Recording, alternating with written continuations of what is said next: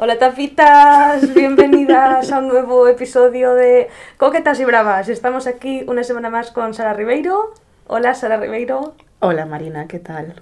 ¿Vienes de buen humor hoy? Sí, hoy estoy de buen humor porque lo único que me importa últimamente es que me vaya bien en TikTok y me ha ido bien en TikTok. ¡Ella! Así que todo lo demás es irrelevante. ¡Qué guay! Está siendo una semana chula. ¡Qué guay! Es miércoles. Es miércoles. Pueden pasar cosas todavía. Pero de momento, ¿no? de momento bien, de momento bien, bien, bien. Podría ser peor. Podría ser peor. Genial. Pues para ponerte de mejor humor, vamos con la intro.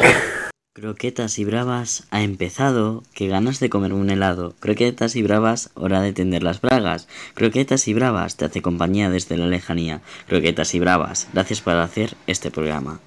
Bueno, después de esta intro que agradecemos y que insistimos en que nos podéis seguir mandando, especialmente me gustaría insistirle al señor Miquel Herranz en que si quiere, en cualquier momento nos puede mandar lo que quiera, cantado o no, ya que dejó caer que se lo había pensado. Miquel Herranz es puto Miquel.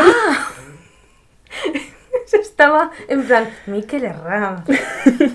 Sí, pero el resto también os podéis mandar lo que queráis. Eh, de nuevo, no os sintáis intimidados porque hay gente que se ha flipado mucho. Mm, no os gustáis todas. Yo igual canto una. Canta. En plan, no, ahora... Ya cantaste la primera o así, pero puedes cantar todas si quieras.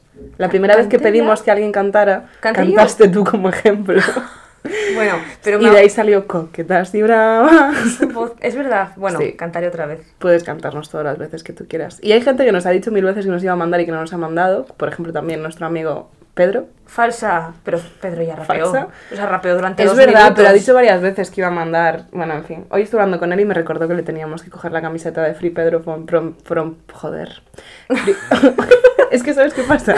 Que noto que tengo como un número de palabras que puedo decir al día y hoy, como he subido un TikTok, he dicho como 4.000 palabras Ah. entre ensayos, entonces se me han agotado las palabras. No pasa nada porque yo vengo con unas ganas de hablar. Perfecto, os quedan los restos. Que te mueres. Eh, eso, Free Pedro from Prison, never forget eh, su lucha contra el Estado autoritario ¿Cómo va español. esa lucha? Pues yo creo que no hay mucho update. No, vale. Simplemente me dijo que estaba contento y que... Y, bueno, y eso que no estaba en prisión. Que no estaba en prisión todavía, es inminente. Como todos sabemos, ha escapado de Madrid escapando de la policía municipal, que iba personalmente a por él. Ujú. Pero bueno, dicho esto, era por mencionarlo porque hace tiempo que no lo mencionábamos y Claro. sabes que es como nada. Si no hablas de él, se muere. Entonces, un Es beso, campanilla. Pedro. Es campanilla. Bueno, eh, yo ya te he dicho que esta vez tengo disclaimers, como siempre, por supuesto, pero son y disclaimers de verdad. En el sentido de que no duran 27 minutos, ni Vale. son lo que viene siendo no disclaimers, Si no temas. sino temas, esta Vale. vez son disclaimers. ¿Tú tienes alguno? Yo tengo un anuncio. Miranuncios.com, dime. Eh, sale el Zelda el 12 de mayo. Es verdad, esto nos hace mucha ilusión, no sé si lo sabéis, pero Ese es mi super anuncio. Nos gusta un montón. la mujer más feliz del mundo. En plan- está chetadísima en el Zelda. Buah, es que ojalá esto tuviese vídeo para enseñaros mi partida, chicos. Es que, Es muy fuerte. bueno, que es mi tercera partida con todo chetadísimo. Me compré la expansión, tengo la moto, que es una mierda, por cierto, pero tengo la moto, lo tengo todo. Tío, yo es que- Sara es la peor jugadora. En general, En o sea, general. esto lo hemos hablado un montón, porque a los dos nos gustan los videojuegos y nos suelen gustar videojuegos pa- parecidos. Yo juego muy mal, porque no tengo ningún tipo de estrategia, no sigo las normas y en general me distraigo muchísimo. Esto es otro, esta es otra de las cosas que llevaría a juicio si tuviera que demostrar algún día que tengo TDAH. Por ejemplo, el Zelda, para quien no lo sepa, es un juego en el que tienes una misión principal, que es matar al malo, pero después es un mundo abierto. Y es el mundo abierto más brutal que he visto en mi vida. Es una plan, maravilla. Te puedes tirar horas viajando de una parte del mapa a otra. Tú llevabas como 8.000 horas jugadas y encontraste una posada que no habías visto nunca. Eh, yo- cuando yo llevaba 380 horas, Es muy fuerte.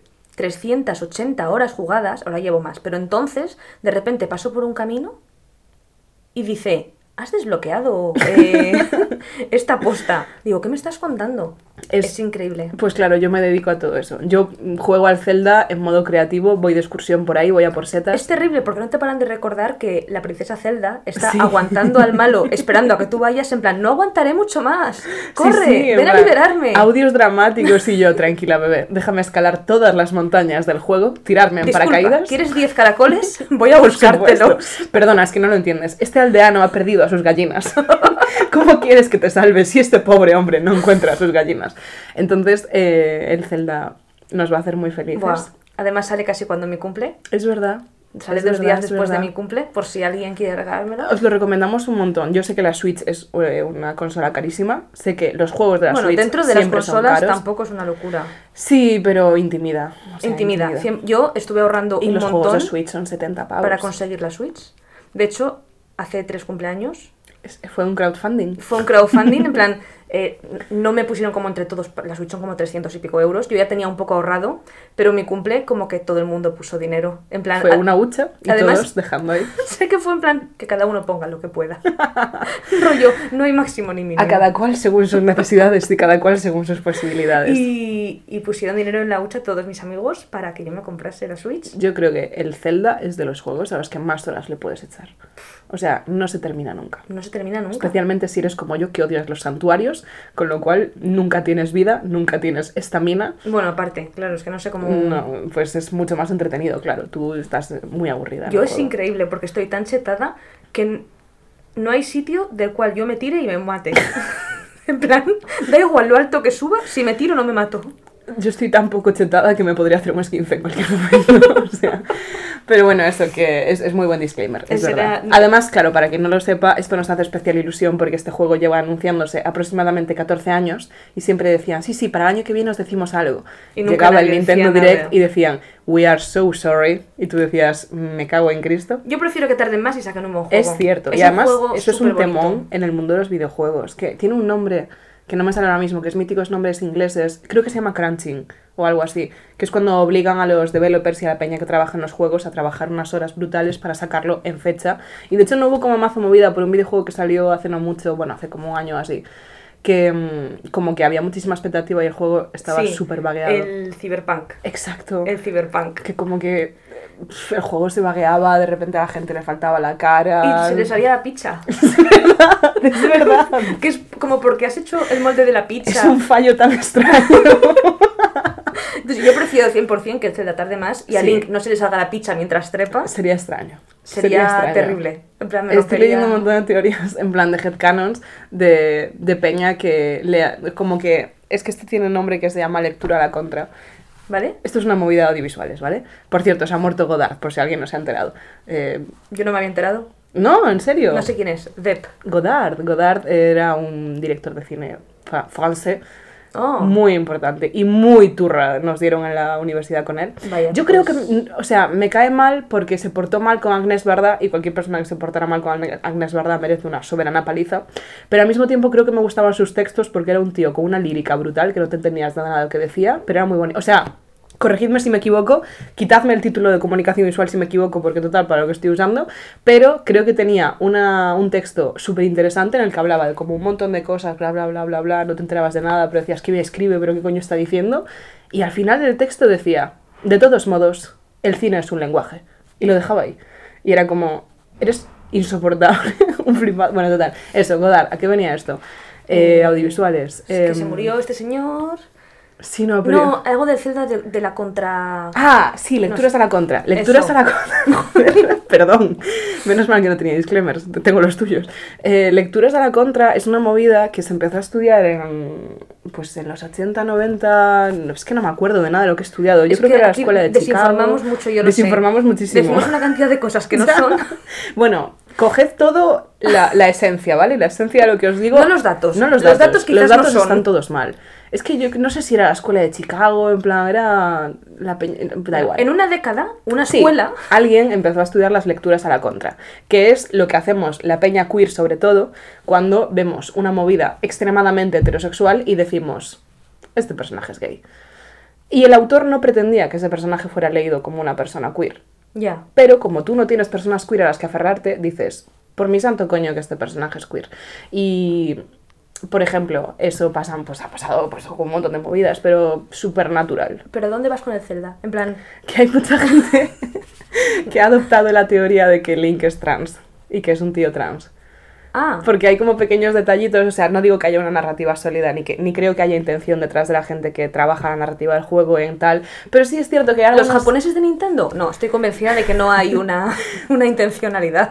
Pero es una lectura muy bonita. O sea, yo he leído varios headcanons y es como, es verdad, me, haría ilusión. Ah, es una lo pensaste que porque dije lo de que se graciosa. les haga la pizza Link. Sí, Claro. sí, bueno. Ya, ya he cogido el hilo que estábamos desarrollando. Perdón. Eh, Vale, yo ahora tengo disclaimers de verdad. Vale, Porque disclaimers. el tuyo era de verdad, pero yo El lo mío era un convertí en un anuncio, tema. era un anuncio, pero sí. Bueno, Eh, he puesto un, un timer. Llevamos 10 minutos. Vale, estupendo. Hoy tenemos tiempo límite porque hemos quedado después con nuestra amiga Nuria. Entonces estoy un poco sí, y estresada, bueno, y pero Fer, Fer va a entrar en cualquier momento. Es que Sí. la gente ha decidido que hoy es el día de las la gente no visitas. respeta en absoluto la grabación de Coquetas y Es verdad que de no verdad. deberíamos estar grabando hoy. Es, ver- Hoy es no era el verdad, de es verdad, eso es cierto también. Esto, si, si no lo lleváis al día, pero como hemos visto la encuesta, la mayor parte de la gente lo lleva al día, os da igual. Pero si lo lleváis al día, es verdad que esto llega tarde porque esta semana ha sido mm, un rollo. Es verdad que el lunes fuimos a un centro comercial a tomarnos un café y comprarnos un móvil durante un buen rato. Sí. Es verdad que ayer estuvimos no sé cuánto tiempo en casa viendo vídeos de YouTube de mierda. Sí. Pero, Pero es que para grabar hace falta un flow. O sea, Exacto. Teníamos el tiempo, pero no teníamos el flow. exacto. Y hoy tenemos el flow. Eh, Lo que no tenemos es tiempo, porque vienen Lo que nuestros amigos. tiempo. Vale, pues voy con mis disclaimers. El primero de todos. Em, esto negaré haberlo dicho, y de hecho lo voy a decir así claramente. Dejad de pedirme, por favor, que os pase links para ver de forma pirata la Fórmula 1. Me parece despreciable que pretendáis ver de forma pirata la Fórmula 1 cuando podríais fácilmente contratar Dazón y los 4.000 millones de euros que te cobran al mes. Yo, por supuesto, jamás veo pirata la Fórmula 1. Me mm, llena de desprecio la idea de que penséis que yo puedo tener esos links. A todo esto, pues ruladlos entre vosotros y dejad de pedírmelos a mí. Yo si me, si me los pedís no os los voy a pasar porque no los tengo, pero igual conozco gente que sí los tiene y eh, un beso a la gente que me está pidiendo el link porque me alegro de que esté funcionando mi secta absoluta, pero por favor no me lo pidáis porque me parece súper mal piratear, estoy súper en contra, especialmente eh, a una gran plataforma como es Dazn, porque es Dazn, y eso, que, que- que no tengo el link. Dejadla en paz. Pero que si me lo pedís, igual lo busco. Siguiente disclaimer. Eh, no sé si habéis sido vosotras, no sé si ha sido otra gente. Si habéis sido vosotras, estáis mal de la cabeza. Se hizo sold out en 24 horas de la charla que anuncié la semana pasada. Ah, De hecho, muchas amigas me han hablado. En ¿Se ha plan hecho de, sold out? Ya no voy. Exacto. Ah, Esto es un anuncio también para ti, Marina. Pues no nada. puedes ir a la charla. Eh, me ha hablado mucha gente en plan de, tía, lo iba a pillar y no me ha dado tiempo. Y yo, ya, ya lo sé, ya. Eh, esto, eh, espero que no se enfade la otra chica con la que lo hago, que es Rocío Esperilla. No tenemos nada preparado todavía, lo cual me genera una gran angustia porque eh, no, no sé por qué está soldado. Está soldado porque está enmarcado en unas jornadas muy guays. Mary Red ha hecho una comunidad muy guay. No esperéis que os vayamos a cambiar la vida. O sea, no sé. bueno. Yo creo que la gente que escucha Coquetas y Bravas no espera cambios en su vida profundos. Yo voy a hablar de mis movidas de señora bisexual, por cierto, hoy es el mes de la hoy hoy en concreto Hoy hoy, es el mes. El mes de hoy es el mes de la visibilidad Feliz- bisexual. Feliz mes. Feliz mes a ti también, querida. Y, y ya está, esos son todos mis disclaimers. Que ya no podéis ir a la charla, no, no busquéis, no se Ah, puede. fastidiados. Que igual tenemos que organizar otra cosa para que podáis ir a algo de Mary Red. No sé, igual surge algo. Mm. Hasta aquí mis disclaimers. Hasta aquí puedo leer. Vale. Tengo dos temas. Están ligeramente relacionados entre sí. ¿Quieres que dilapide los míos y te quedes con el tuyo? ¿Quieres ir con el tuyo? Eh, pues me da igual.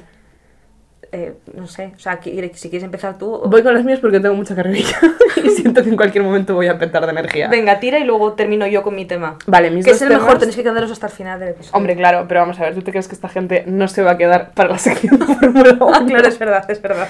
Vale, tengo dos temas. Para uno tengo que buscar bibliografía en el móvil y mientras tanto os voy contando el otro. Los dos están relativamente relacionados, ¿vale? Y los dos están muy relacionados con otro tema del que también hablé aquí, en este podcast, que es el tema de si los penes flotan.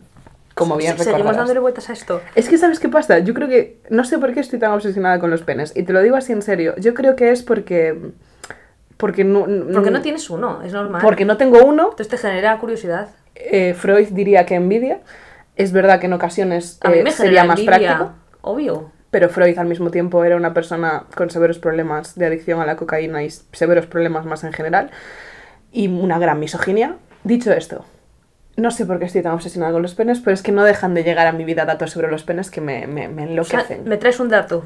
Te traigo un dato y te traigo una cosa que, que es que no es un dato, es una locura. Vale, el dato es que recientemente llegó a mi conocimiento, y no puedo decir por parte de quién, porque pondría en riesgo muchos niveles de confidencialidad, y la persona que hace esto entiendo que no está del todo orgullosa y prefiere que no se sepa. Seguro que es Pedro. Es Pedro. Conozco a más gente con pene, aunque no lo parezca. Eh, puedo decir que no es Pedro.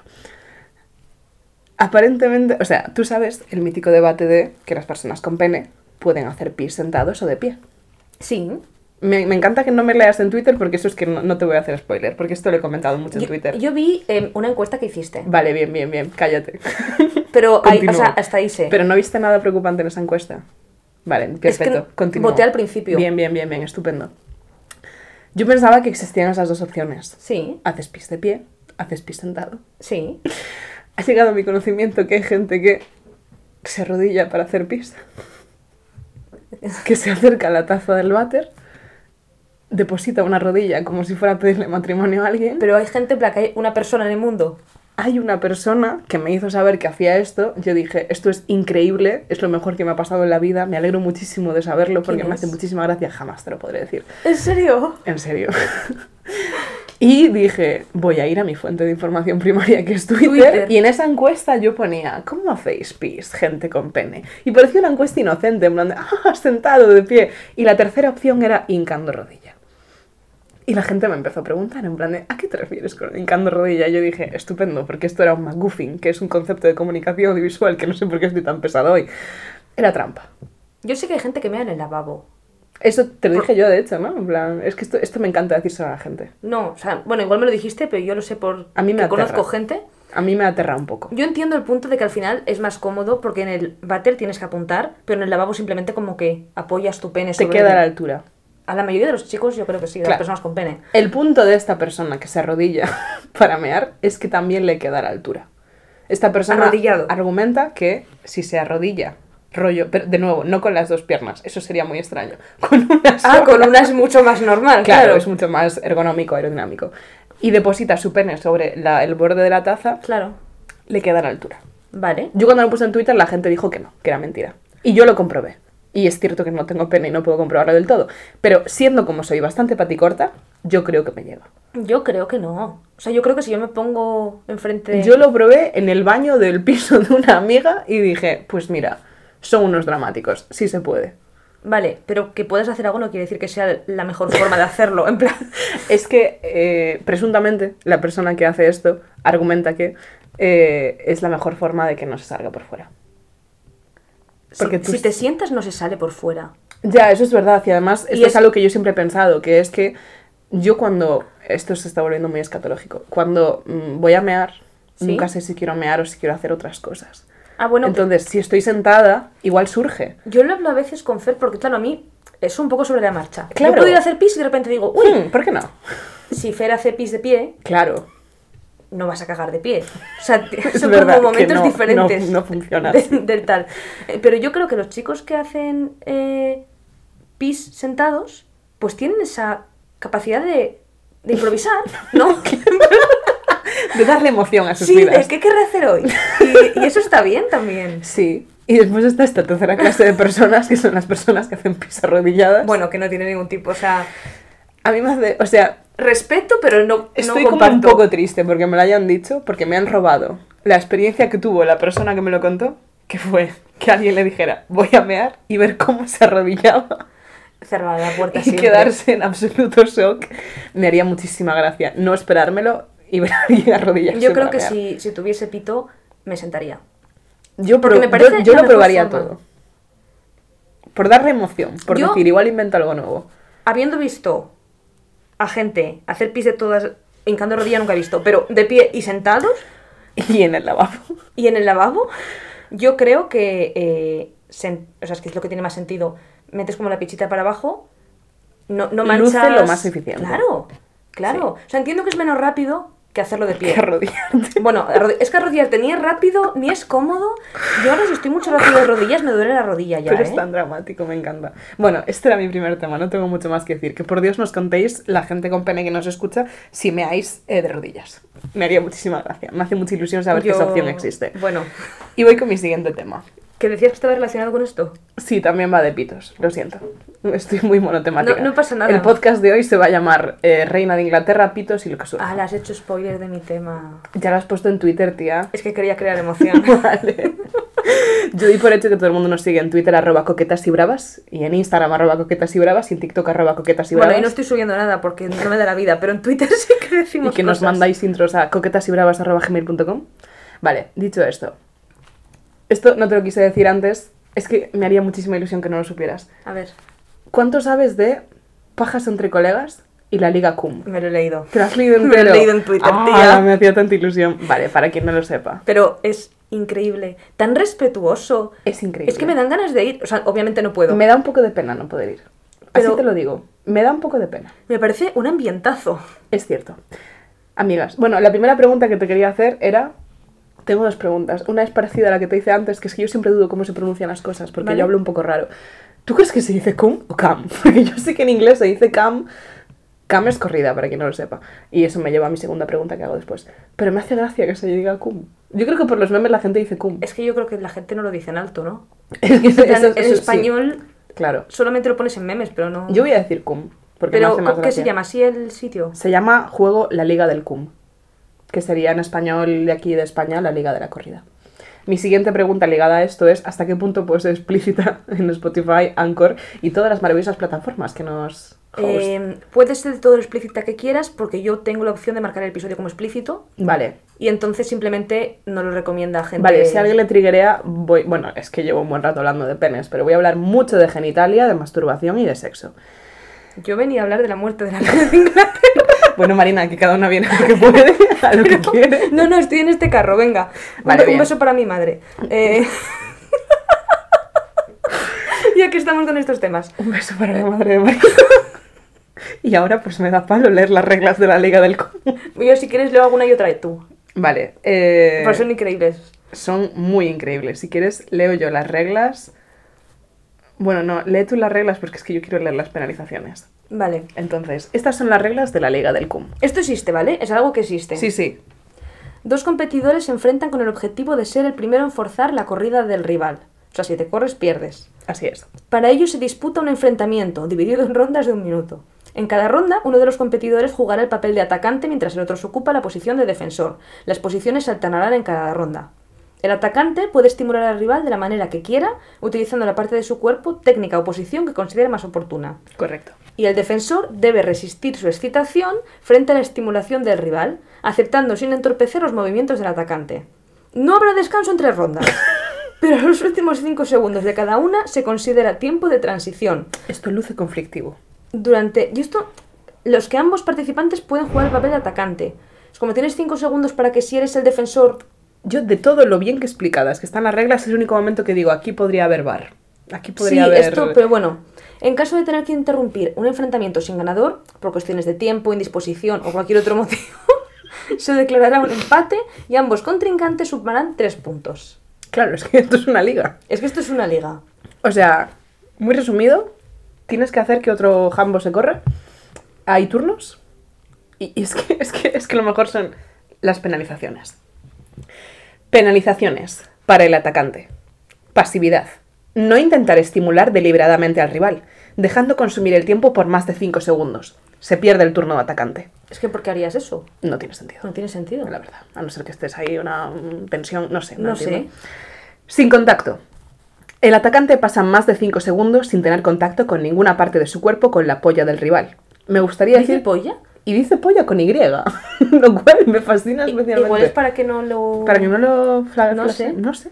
Solo puede estar más de 5 segundos sin tocarle la picha al otro. Con alguna parte de su cuerpo. Vale. Si no, se restan 10 segundos de la ronda de ataque. Que 10 segundos son muchos, porque Jolín. Es verdad, es verdad. Vale, siguiente. Tiempo de paja. Importante. El atacante... Esta parte... Esta parte me vuelve loca. El atacante debe realizar al menos 20 movimientos completos de paja con su mano en la polla con Y del defensor durante cada ronda. O sea, ¿qué ¿Qué hacer? son 20 movimientos completos de paja? Esto. ¿Arriba, abajo? Claro. ¿Abajo? No, ¿Arriba? Pero es que es muy... O sea, ¿en qué momento catalogas? O sea, ¿quién está contando los movimientos de paja? Pues obviamente habrá varios árbitros. Bueno, es que, es que...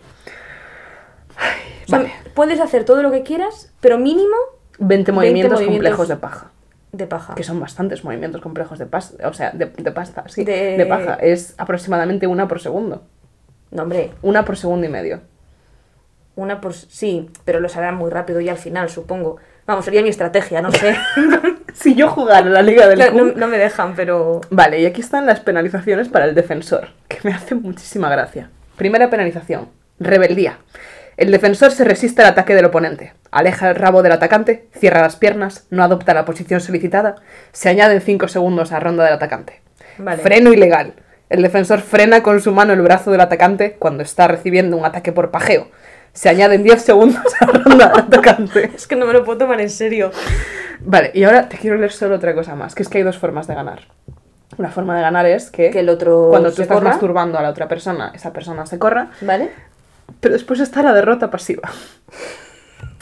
El perdedor del enfrentamiento será el competidor que durante el ejercicio de su papel de atacante pierda el control de su rabo y se corra sin tener contacto del rival, debido a los ataques recibidos previamente o por la simple excitación del enfrentamiento. ¿Cómo, cómo, cómo? O sea, que si Que se corra la persona que está masturbando a la otra. Buah. Por, eh, perdón, pierde el control de su rabo debido a ataques recibidos previamente por la excitación del enfrentamiento. Ya, que, que se te vaya. Esto es una cosa que me vuelve loca. O sea, me vuelve loca con los niveles. Pero la cosa es que la gente se puso a indagar y se empezaron a preguntar por cómo era la gestión y logística de esta movida. Y una de las preguntas que se hicieron fue, ¿esta gente será ultra transfoba? Porque es algo que casi se, se viene a venir, ¿no? En plan rollo. Es una liga súper ligada al concepto de pene, ligado a la masculinidad. Sí. Hablan todo el rato de penes, de masturbación, tal, no sé qué, y tú dices, esta peña obviamente no va a tener en cuenta que Ah. ni todas las personas con pene son hombres, ni todos los hombres son personas con pene. Vale, pues tienen un frequently asked questions, que es, ¿cuál es su política sobre las personas transgénero? Pajas entre colegas, que así se llama, por cierto, creo que no lo he dicho, pero el colectivo se llama Pajas entre colegas. Da la bienvenida a cualquier persona que se identifique como hombre, independientemente de su físico. En este momento, el 100% de los miembros de Pajas entre Colegas son hombres cisgénero. Es importante subrayar que todos los miembros de Pajas entre Colegas, incluido cualquier hombre con vagina, deben respetar el código de conducta, incluidas las reglas que rigen el consentimiento, el respeto mutuo y la no penetración. Mantenemos absolutamente nuestra identificación como un club para hombres. Lo que no hacemos es definir lo que constituye un hombre. No permitimos que ninguna persona identificada como mujer se inscriba o participe en pajas entre colegas, lo cual nos da mucha pena. Lo cual- me haría- pero, en plan, me parece súper bien. Un ole. Sí que es verdad que yo, si yo hiciese pajas entre colegas, lo que haría sería imitarlo a personas con pene. Lo mismo, en plan, me da igual cómo te identifiques, pero esto es pajas entre colegas. Pero ellos han decidido decir, esto es cosa de hombres, tengan pichita o no. Sí, sí, sí. Lo cual, logísticamente, Logísticamente es complejo, porque la masturbación en una vagina y un pene son muy distintas. claro, co- ¿cómo haces 20 movimientos 20 de paja? movimientos completos de paja en una vagina son distintos de 20 movimientos completos de paja en un Sie- pene. Siempre ganaría el hombre trans. Es cierto, es cierto. Siempre sería el último en correr. Igual es lo que desean. que sea un espacio de inclusión.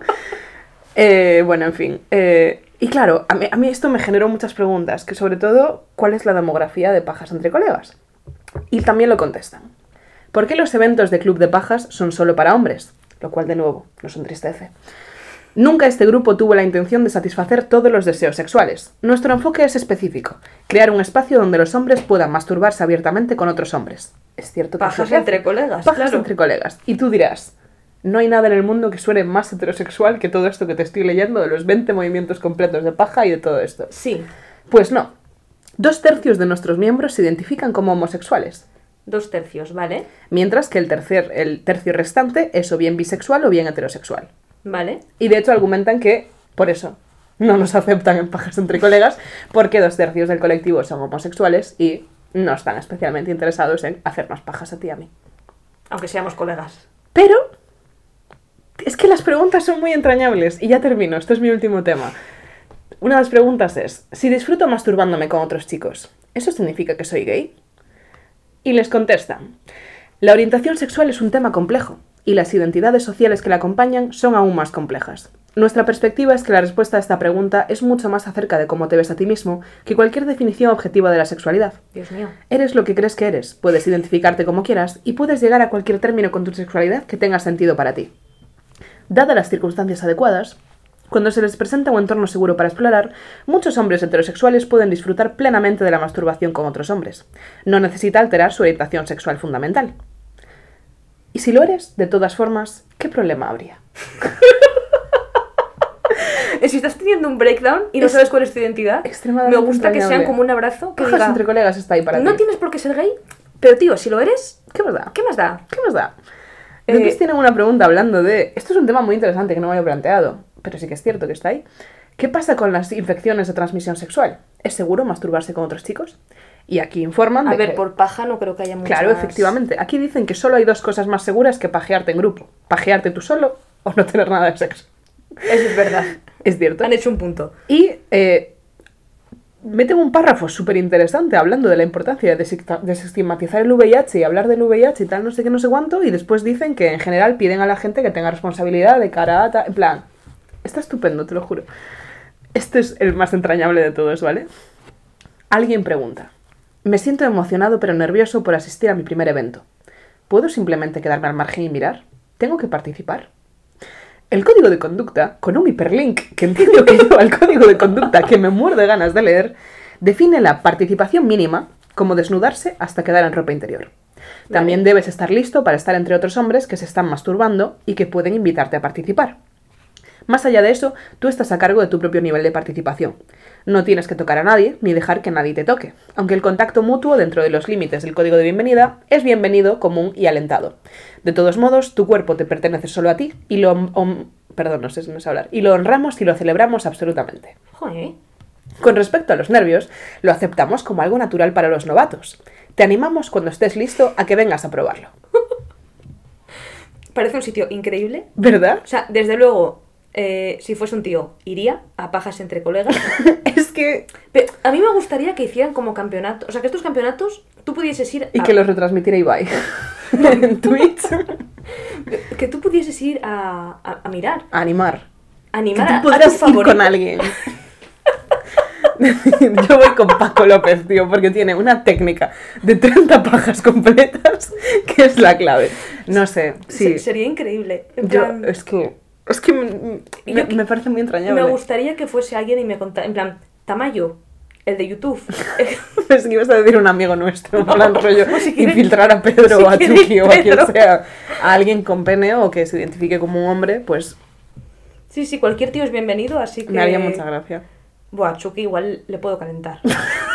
Creo que si lo liamos un poco.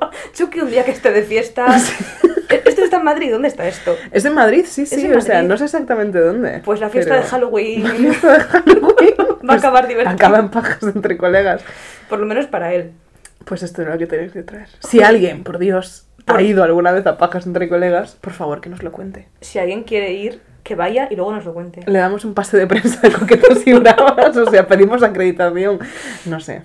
Joder, ¿Ves? ¿Sabes qué me pasa? Que nunca he tenido una pareja con pene.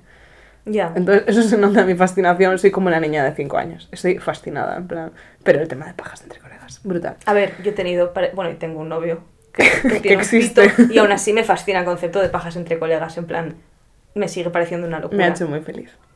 Pues nada, Marsu, se ha muerto la reina. Bueno, ¿Qué nos tienes que contar de Lilibet? Que probablemente nunca ha ido. Es muy triste que Lilibet haya muerto, probablemente sin, Sin saber de la existencia Ya. de pajas entre colegas. eh, It's a real shame, you would have really liked it.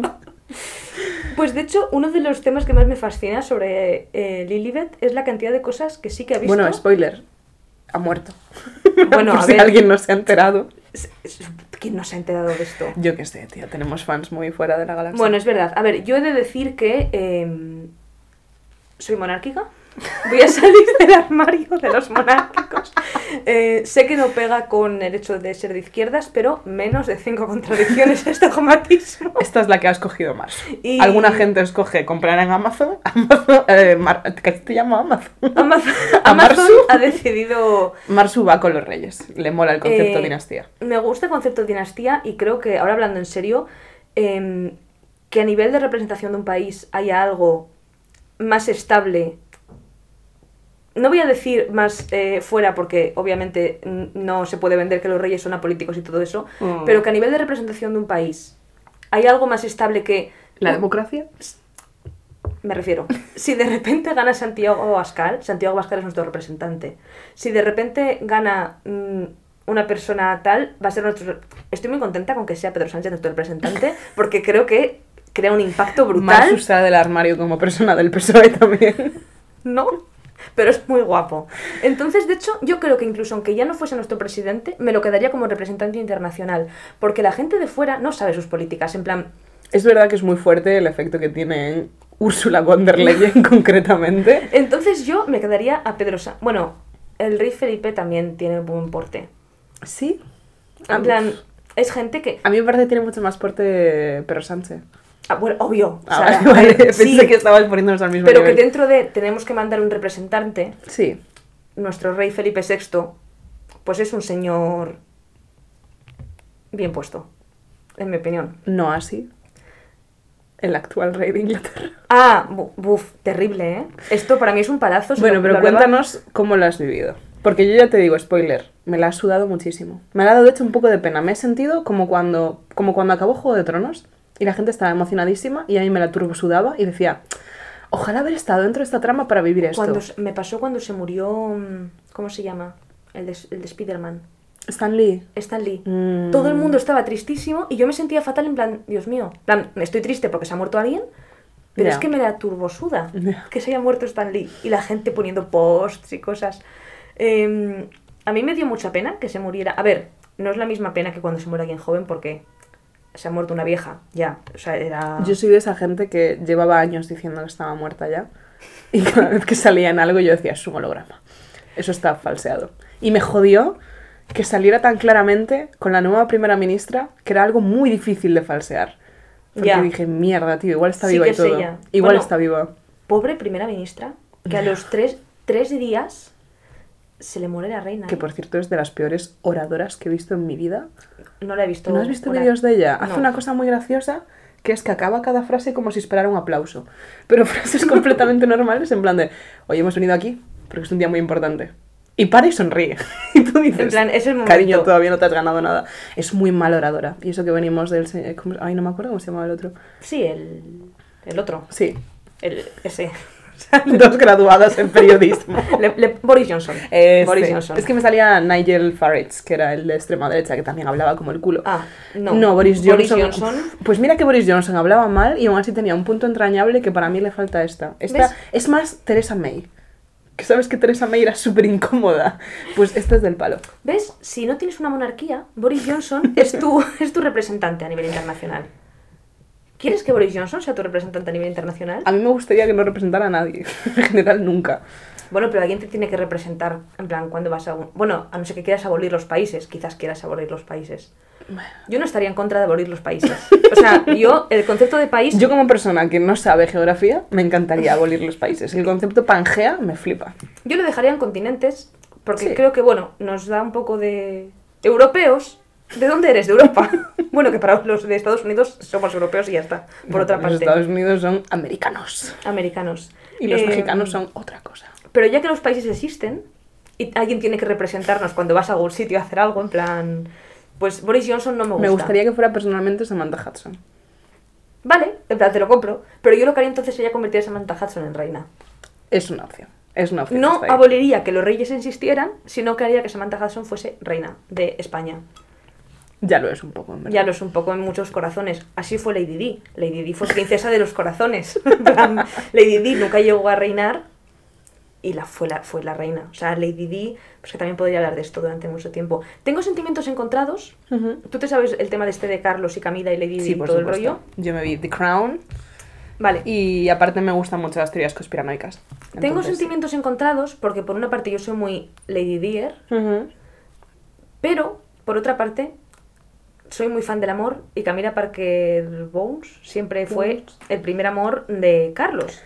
Entonces por una parte digo, "Ah, zorra, rompe matrimonios, no sé qué, y por otra parte pienso, en verdad, ellos se quisieron casar desde el principio pero no les dejaron, es quite romantic a pesar de que odio a Carlos y en plan no me gusta nada, pero me parece bonito que tenga 70 años y siga con la piba que le gusta desde toda la vida y con la que no le dejaron casarse porque era una divorciada. Yo creo que lo que pasa aquí, como siempre, es que un tío la ha liado parda y se ha comido todo el hate la pava. Porque, si lo, o sea, yo estoy segurísima de que, o sea, esto es una anécdota súper aleatoria, ¿vale? Pero uno de mis tíos es medio británico. Y de pequeña le regalaron un peluche a, a mi prima pequeña y era un peluche de una araña y era un peluche feísimo y esa araña se llamaba Camila. Y, o sea, yo esto no me di cuenta hasta muchísimo después, que para mí era como, claro, el peluche de mi prima, y después dije, claro, es que es Camila. Camila. Es Camila. Yo estoy segurísima de que el odio que se le tiene a Camila no sería así si fuera un hombre, y de hecho es así, porque el que hizo mal fue Carlos. Camila no estaba casada con Lady Di, Camila estaba llorando en un rincón. Y es que es muy fuerte lo mucho que se la odia. Y me da mucha grima últimamente que se la está comparando muchísimo con Lady Di, que no solo es estúpido, o sea, me refiero a comparar físicamente, sino que literalmente Lady Di cuando murió, no sé si tenía 36 años o así, Sí, no llegaba a los 40. y esta tiene 70. Obviamente Lady Di te va a parecer más atractiva. o sea, No la has visto de vieja. escúchame, me parece... Sí, y creo que se ha insistido mucho, de hecho, desde siempre, en que Camila era fea, como algo detestable de su personalidad. Como algo Ya, yo supongo que es porque, claro, en la mente de la gente era en plan, ¿por qué Carlos no quiere estar con Lady Di? Ya. Si cuando se casaron él tenía 32 y ya 19. No, ni no, ni Pero Camila no. era una tía de su edad. Sí. Entonces la gente no entendía, en plan, tienes una chica que es guapa, que es joven, que, bueno, que no es una divorciada. ¿Por qué te vas con la bruja esta? ¿Por qué te vas con la bruja esta? Porque era más fea que Lady Di. A ver, ser feo es una cuestión de gustos. Para mí era más guapa Lady Di. Pero eso no invalida que te pueda gustar Camila para nada. De hecho, al Carlos le gustó Camila toda la vida. Pero yo creo que sí, que como era más mayor y más, y, y pues sí, menos normativa, menos guapa, siempre fue como, Yo creo que se vio a Camila como una especie de Yoko Ono que destruía una cosa preciosa que a todo el mundo le pertenecía. En plan, la gente sentía la relación de Lady Di y Carlos como si fuera la suya y Camila fue la zorra que se enrolló con su novio. En plan, todo el mundo empatizaba con Lady Di y tal, no sé qué. a ver, es difícil no empatizar con Lady Di. Hombre, claro. Hombre, claro. Es difícil no empatizar con Lady Di, la cual por otra parte también luego hizo lo que le dio la gana. O sea... Sí, claro, esa es la movida, que en parte es fácil no odiar a Lady Di cuando lleva 40 años muerta. Bueno, 40 no, 30 aprox. mm, ¿Cuándo murió? Murió en el 97. Ah, bueno, pues 25. O en el 96. Sí, por ahí. Es muy fácil endiosar a alguien que ya no está. Y ¿Cuándo sobre murió todo. Yo creo que murió en el 97, ahora que lo has dicho. En Alexa, plan, ¿en qué año murió Lady Di? Diana de Gales falleció el 31 de agosto de 1997 a los 36 años de edad. Mira, 36, lo dijiste. Pues no coincidí con Diana de Gales en el planeta. ah, no, porque, Porque ella murió en agosto y yo soy de octubre. Yo coincidí un poquito. Mm, Yo... Ah, Yo te quiero preguntar una cosa sí. de la trama Carlos. A ver. Que una, una ya te lo pregunté ayer, que es que si no opinas que es eh, un rey terrible y que va a quedar fatal. Sí. Pero la siguiente que te quiero preguntar es qué opinas de las filtraciones de la conversación entre Carlos y Camila, en la que Carlos le decía, me gustaría ser un Tampax para estar dentro de ti. Eh, pues mira, vi los artículos, pero no me metí a leerlos porque pensé que no querría que si se filtra algo así mío la gente lo leyera. Uf, es que me pareció... Entonces tuve tentación. Me pareció muy fuerte que se filtrara. Porque Pero- yo no sé si se filtraría algo así de... ¿De cuándo es esa conversación? Pues yo creo que es de cuando le estaba poniendo los cuernos a... O sea, de hace bastante. Sí, sí, sí, es de cuando estaba todavía con Diana. Pues yo te digo, Diana, ¿quién me creo? ¿Diana? Mariah Carey. Mariah Carey. tuve tal, pero cogí un poco la misma política de si fuesen nudes tampoco las querría ver, Es cierto. porque no quiero participar de esto de... Yo es cierto que no pude evitarlo porque Pero me lo puedes contar, no lo he leído, pero cuéntamelo. Era básicamente sexting por teléfono. Y Habla- hablando tenía- de Tampax. Hablando de todo. O sea, es que cuando llegué a la parte del Tampax no quise seguir. Pero era hablando en plan de lo, lo mítico de lo que hablan las parejas, sobre todo si es una relación secreta en la que le están poniendo los cuernos, en plan de, Claro. ojalá estuvieras aquí, ya me encantaría estar ahí. Es que en verdad, ojalá. Le decía algo que era medio cookie, que era rollo. Eh, ojalá fueras como, como que hay una serie o una movida en Reino Unido que se veía todos los domingos por la tarde y era en plan de ojalá fueras como el no sé qué y estuvieras aquí todos los domingos por la tarde y el otro decía Oh. no, ojalá estar ahí siempre y la cosa empezaba a embalarse hasta llegar al punto de ojalá ser tu tampón y estar dentro de ti. Y ella como que tampoco le contestaba muy disgustada, le contestaba en plan de, oh, Carlos. y era en plan de, ¿por qué no has colgado? ¿Por qué no te has colgado? Pues, pues no, no tengo opinión por eso, porque no, no quise... Es bastante terrible. Pero no nos gusta Carlos. Eh, No, no. nos gustaba antes y no nos gusta ahora. He visto hoy otro vídeo de él siendo súper borde con la peña. Eh, los vídeos que hay no me gustan y de hecho lo hablaba con Sara ayer que yo como persona que está a favor de la monarquía Carlos me parece un puto lastre claro porque quiero que lo hagan bien porque quiero que la- no se vaya a la, a la mierda Es verdad que con él no me vas a convencer. no no ni, es que no voy ni a intentarlo Sara lo que yo realmente no entiendo es qué hace reinando o sea yo estaba Ya, segura- ¿verdad? Yo también. yo estaba segura y mi persona de confianza para hablar de esto que es Sebas Gemuret un besito Sebas estábamos ¿De convencidos de, aplicaba? es que es lo suyo. Sí, sí, sí, tiene, O sea, tiene el- 73 años. William, Bro. el hijo, tiene ahora cuarenta y pico. Es un chaval que está casado con Kate Middleton. Que, Sí, sí, sí, que la gente les quiere. Porque a Carlos le quiere poca gente. Pero a, a William y a Kate Middleton, pues Kate Middleton está haciendo un poco este papel de, Primera de, dama. de Diana de mira qué bien viste, me inspiro en ella, tal. ¿Por qué queréis joderlo todo poniendo un rey de 70 años Ya. que tiene eh, salchichas por dedos? Sí, es que, o sea, es súper capacitista todo esto, pero si pretendes dar la imagen de monarca fuerte y capaz que va a acabar con todos los problemas del mundo, en un momento en el que Inglaterra está súper jodida por el tema del Brexit, por la inflación, o sea, no es el mejor momento del país para poner a un tío al que nadie quiere. a que nadie. teniendo una opción que sí quiere la gente. Porque si dices, es que es el que hay, es que es lo que tenemos. Abdica. ¿Sabes lo que pasa? Que yo creo que él lleva toda la vida esperando para ser rey, porque su madre ha Pero vivido. es que yo ya 2000 no querría, tío. yo te lo- o sea, yo no entiendo qué pasa por su cabeza. Porque además, claramente, no le apetece. En plan, no es que digas, se ha vuelto rey y ha dicho, ¡buah, mi puto momento, tío! No, es que tú lo ves en los actos y está en plan de, "Joder, puto boli, hostia, que se me cae, joder, y es como... A ver, igual para abdicar tienen que ser nombrado rey. Yo creo que ya ha firmado mucho, ya lo ha pasado mal firmando muchos documentos, yo ya Sí. habría abdicado. En plan, yo ya habría Yo no dicho, sé si hay "Ya algún está". tipo de cosa de. De protocolo, de que tengas que estar Es una que- semana en plan periodo de prueba. Esta gente para protocolo son muy. Lo mítico de los exámenes, que no puedes salir en la primera media hora para no cosas. las respuestas a alguien. En plan, igual hay una cosa de. Se permite abdicar a partir de. O cuando entierren a la otra, como que si no entierran a la Mm. otra t- hasta que no esté enterrada. Hay un momento en el que no es rey. y, y tú no puedes abdicar. Sí. Yo tengo esperanza y desde aquí, si nos estás escuchando, eh, Por favor, Carlos, Carlos. eh, I wish Carlos III, de hecho. Charles III, eh, think about it. Charles, dale una vuelta. Please, o sea, por favor, porque creo que Con aún, lo tranquilo que tú estabas. aún lo puede hacer bien y estaba con Camila hiper tranquilo viviendo su vida, siendo un viejo, porque sudando. es un viejo, Sí lo es, es verdad. siendo un viejo tranquilo. Es verdad. Nadie te quiere, a la reina todos la queríamos. Bueno, Todos los que, que la queremos, la esto queríamos. es muy fuerte, esto no sé si lo has visto. Esto no lo digo en plan ni para pillarte, ni para hacerte trampas, ni para llamarte fascista. Pero no sé si has visto, tío, que se han cancelado un montón de operaciones médicas por el funeral de la reina. Literalmente el día del funeral de la reina se han cancelado, rollo, tratamientos de cáncer. No lo he visto, pero te devuelvo la pregunta. ¿Tiene la reina la culpa de eso? Sí, pero- el- ¿Ha firmado como- un decreto que diga, cuando, cuando me muera, Cuando me muera se mueren que se todos. mueren todos? Solidaridad. Yo citando a Lisa Simpson, el sistema está mal. Y ahí no puedo estar más de Es acuerdo muy fuerte, contigo. tío, es muy fuerte. heavy. No, no, o sea, y se ha paralizado todo el país. De hecho, yo mi... Bueno, que la gilipollas de Ayuso haya puesto tres días de luto.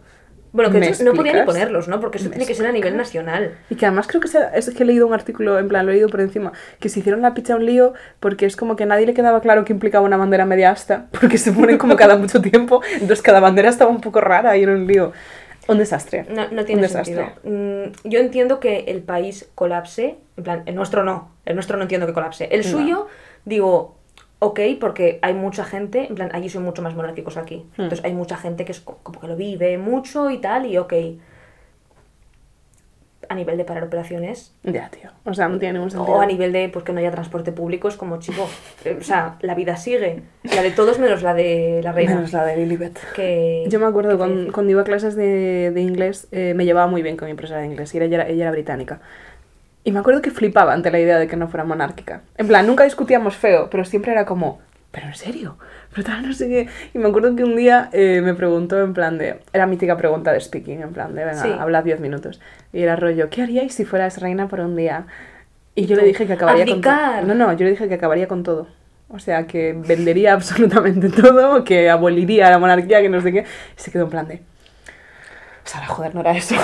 Era en plan, quiero ir con dos ponis o Sí, quiero... tal cual. tal cual, tal cual. Pero sí, eh, rest in peace, Sí, eh, I guess. un saludo a la familia. No, Nuestro más sentido nuestras pésame. condolencias a, a la familia.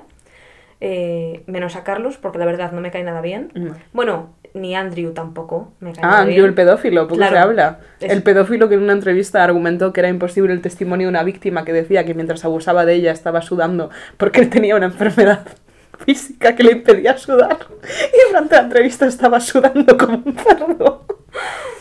No puedo más. Eh, si os veis el documental de Harvey Weinstein, Yo lo vi, es muy es heavy. muy heavy que este puto Hambo tenga una puta foto con la esclava sexual de este pavo que tenía como 17, 18 años. Es una cosa hiper heavy y yo no estoy a favor de eso. Comunicado. O sea, no lo quiero dejar claro porque a veces la gente es como, ah, defiendes la monarquía, así que defiendes que este tío hiciera. Yo defiendo que los institutos tengan un director y eso no significa que haga lo que haga el director de cualquier instituto me parezca bien. O sea, defiendo el concepto, no eh, lo que ha hecho este hombre, que obviamente me parece detestable y mm, sé el motivo por el que no está en la cárcel y me parece Hombre, detestable que no esté en la cárcel por ser parte de la realeza. En plan, apoyo la monarquía, pero la pedofilia no está bien y... I draw the line at tener esclavas sexuales Sí, menores de sí, edad. sí, ahí está la... Es verdad. En plan, hay otras cosas que se, la- se las puedo pasar por ser reyes, en plan, pues conducir cuando ya no deberías poder conducir. ¿Sabes que el rey de Inglaterra puede ir a la velocidad que quiera? ¿En serio? Por ley, en plan, la única, ahora es el rey, antes era la reina, pero la reina no tenía límite de velocidad. Me flipa. Me flipa. La, la reina, y de hecho ella murió ahora con 86, me parece. Más. Ella tenía 90 y pico. No. Sí. Ah, sí, 93, perdona, se me estaba yendo. 99 él y ella, y condujo como hasta hace 4 años. Y Hay podía- un niño cantando en la escalera. Ah, sí, es que viene del cole hasta ahora. Suele pasar. Qué hora más horrible para venir del cole. Igual Bueno, viene de la extraescolar. nos está cantando la intro. Pero, y condujo hasta hace muy poco y lo- la reina de Inglaterra podía conducir a la velocidad que quisiera. Soy yo. Porque es la reina. Eso me, me parece Sí, bien. En plan, es como una cosa que digo, va, eres la reina y si quieres ir a 180, pues vete a 180.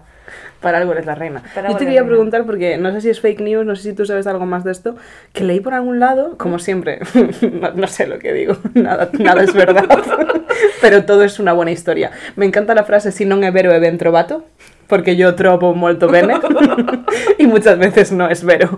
Pero te quería preguntar si es verdad que no habían podido enterrar al rey, ah, bueno, al rey, al, al duque de lo que hostias fuera, porque estaban esperando que se muriera ella y que todo ese tiempo no han tenido una cámara frigorífica. Vale, a ver, es una verdad a medias. Ajá. Em, igual que tenemos en España, tú sabes que en España, igual esto no lo sabes, eh, los reyes que se les entierra En el Escorial. En Escorial. Sí, antes- estuve ahí. Vale. No les quedan huecos, es un problema. Sí, buf, este es un tema también muy interesante del que también estoy muy puesta. Pero eh, antes de enterrarles, tienen que estar unos cuantos años en el pudridero. ¿Qué? Vale. Si tú, tú has estado en el Escorial, Sí, sí, estuve en la verás cripta. que donde están enterrados son sitios bastante chiquitos. Ahí no cabe un cadáver. No me lo puedo creer. Entonces, lo que hacen es tenerles, no voy a dar el dato porque estaría desinformando, no tengo ni idea, Eso lo hago yo. X tiempo en el pudridero y cuando lo que quedan son los huesos, los entierran. Entonces, a este señor no es que le tuvieran una cámara frigorífica, le llevaron a un sitio específico que ellos tienen, que no sé cómo se llamará porque es Inglaterra. Es verdad que hasta que se muriese la reina, por, por temas protocolarios, en plan de consorte, pero es un sitio específico que está pensado para, pues será como su propio pudridero. No es como que tuviesen en el almacén Rotting Place. eh, una cámara frigorífica y ahí estuviese el cadáver. este Rottingham. Palace. Perdón. Entonces es esto. Qué fuerte. Y en, y en España eso se hace. eh, y de hecho creo que ahora mismo está en el pudridero el padre de el rey emérito, en plan Juan de Borbón, Borbón. o la madre. Uno de los dos aún no ha cumplido los Está en suficientes años proceso de pudrirse. y, y está en el pudridero. Y lo hacen para que no, hue- menos. no huela mal. Bueno, Ah, para que también. ocupen menos y para que no huela mal. Qué fuerte. Eso es así. Eso es así. Es, eh, aprende historia Con Marina Grandosa. con Marina Grandoso. Espero haberlo dicho bien, porque ahora que sé que nos escucha puto Miquel. Un disclaimer en el capítulo que viene. Pero, Eh, pero sí, eh, es así. Y entonces, pues es como una verdad a media. Rollo, sí que es verdad que no lo habían entrenado todavía. No, no está en las cocinas de palacio en la cámara frigorífica. lo cual me haría mucha gracia, pero no tanto como saber que existe un pudridero. Sí, juraría que se llama pudridero. Si no es pudridero, es pudrideamiento, pero vamos, se llama así. Pues eh, estoy bastante en shock con el concepto, la verdad. Em, ¿Qué te ha dejado más en shock, el pudridero o pajas entre colegas? Pajas entre colegas me ha dejado en un shock grato. Me ha sorprendido. Estos, estos momentos súper virales de Foquita abrazando un oso polar que dices, ah, Oh. el mundo puede ser bonito. Sí. Pues pajas entre colegas ha sido eso para mí. El pudridero ha sido más bien el poema este de... mm, no recuerdo nada de lo que he estudiado en los últimos 25 años. El jambo de coplas La muerte de mi padre. Que Eh. decía... Igual ni siquiera era él, pero que decía que la vida es un río Ay, y que todos... ¿cómo se llamaba? Miguel. Sí, sí, sí. ¿Cómo se llamaba ese tío? Que sí, la vida son los ríos que van a parar al mar, que es el morir. Es cierto. ¿De quién es eso, Alexa? Lo busco en Google. Yo estaba buscando si se llama pudridero porque no quiero informar. La vida son Sí, los ríos. se llama pudridero, chicos, lo he dicho bien. Hashtag factcheck neutral maldita. La vida son... Es así, me lo he inventado. La vida no, son la, los la vida ríos eh, es, es un que río van a dar a la mar. que es el morir.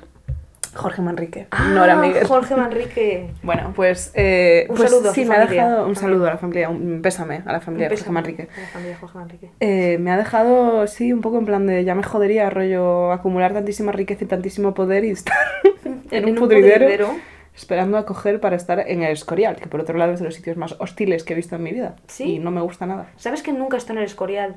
Porque desde que vine a Madrid quiero ir al Escorial y nadie va conmigo al Escorial. Pues podemos ir al Llevo- Escorial. Está súper lejos, sobre todo, como todas sabéis, nuestro centro neurálgico es Getafe, que está muy al sur. No tan al sur como Parla Pero o vamos en, Humanes. Tom, vamos en Tommy y ya está. Es verdad, en, en coche se puede ir al Escorial. Es que yo, mira, iba a ir al Escorial Yo una creo que vez. fui dos o tres veces con mis padres. Yo, siempre. de ir a ir, fui una vez con mis padres. Bueno, fui a ir y había como tal atasco y tal cola que a la altura de las rozas nos salimos de las seis y de hecho acabamos comiendo en, en la plaza eh, de las rozas. En la Roza. No, o sea, yo fui varias veces. Estoy colocando. Es, es, mm, es que tengo jodido los cascos. Perdón, vais a escuchar frus frus. Ya. No. tengo jodido los cascos. Entonces le pasa lo mítico de los móviles que eh, solo cargan en determinadas posiciones. Pues yo solo escucho en determinadas. Vale, esta es una determinada posición. Vale, me quedo aquí. Em, Pues eso, no llegué voy- porque había atasco. Y luego las otras veces que fui a ir, siempre es como, con mi madre intentó ir alguna vez, cuando viene a Madrid, pero siempre le da pereza. Y, y yo de verdad que tengo muchas ganas porque a mí el rollito monárquico es mi rollo. Te flipa. Me flipa. Tía, pues podemos ir al Escorial. O sea, yo eh, lo que sí tengo el recuerdo eh, de que hice una... Mierda, el cable otra vez. Hice una ruta eh, guiada Ujú. por el Una palacio. visita guiada. Eso, así se llama, es cierto.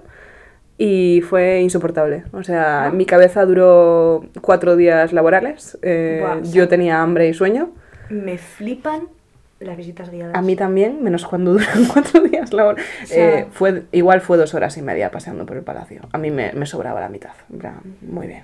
Pero sí que es verdad que es un sitio hostil y que a mí no me turbo flipa, pero está guay. Eh, Podemos ir algún día si ¿En quieres. serio? ¿Un Si fin tu de? churri no te lleva, podemos ir un fin de. Es que no, no, no quiero ir tampoco.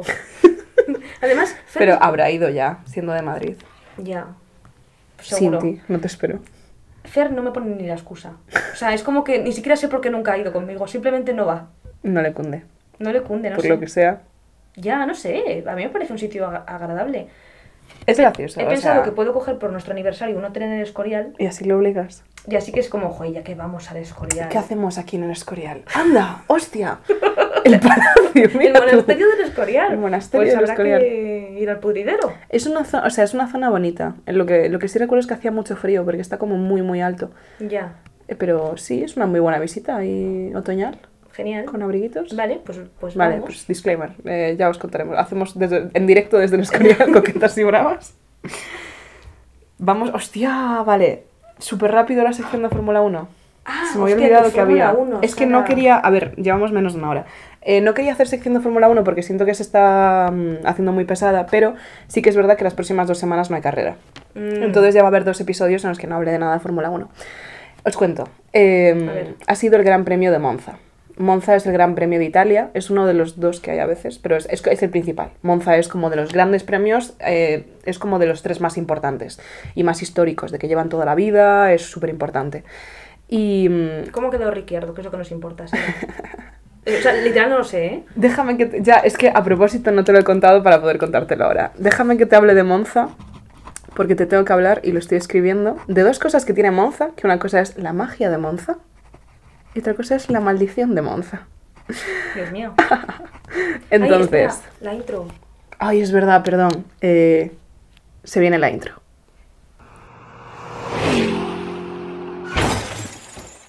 Fórmula 1, una sección conducida por Sara Ribeiro. Ahora ya. Se vino la intro. Ahora ya sí. Vale. Como tú sabes, Ricciardo está pasando por una muy mala temporada. Ricciardo es mi piloto favorito. Un saludo también a su familia. Un saludo a Daniel Joseph Ricardo y a su familia, que parece sumamente agradable.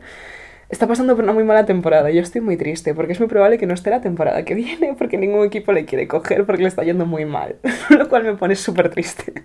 Entonces, aquí entra el juego de la magia de Monza. ¿Vale? Como todos sabemos ya, Verstappen lleva ganando todo el puto campeonato. Ah, sí, esta, esta parte estamos... Eh, Verstappen va a ganar el campeonato mundial, le saca como 130 puntos al siguiente, que es- creo que ya no es ni Leclerc, sino que es Checo, su compañero. El campeonato está siendo bastante predecible y en cierto modo un poco aburrido, porque hacía mucho tiempo que nadie tenía una dominancia tan exagerada con respecto Bueno, al resto. porque la Fórmula 1 es gente dando 80 vueltas. eh, a Bueno, pero hay mismo- carreras que son, parecen los autos locos, que son súper guay.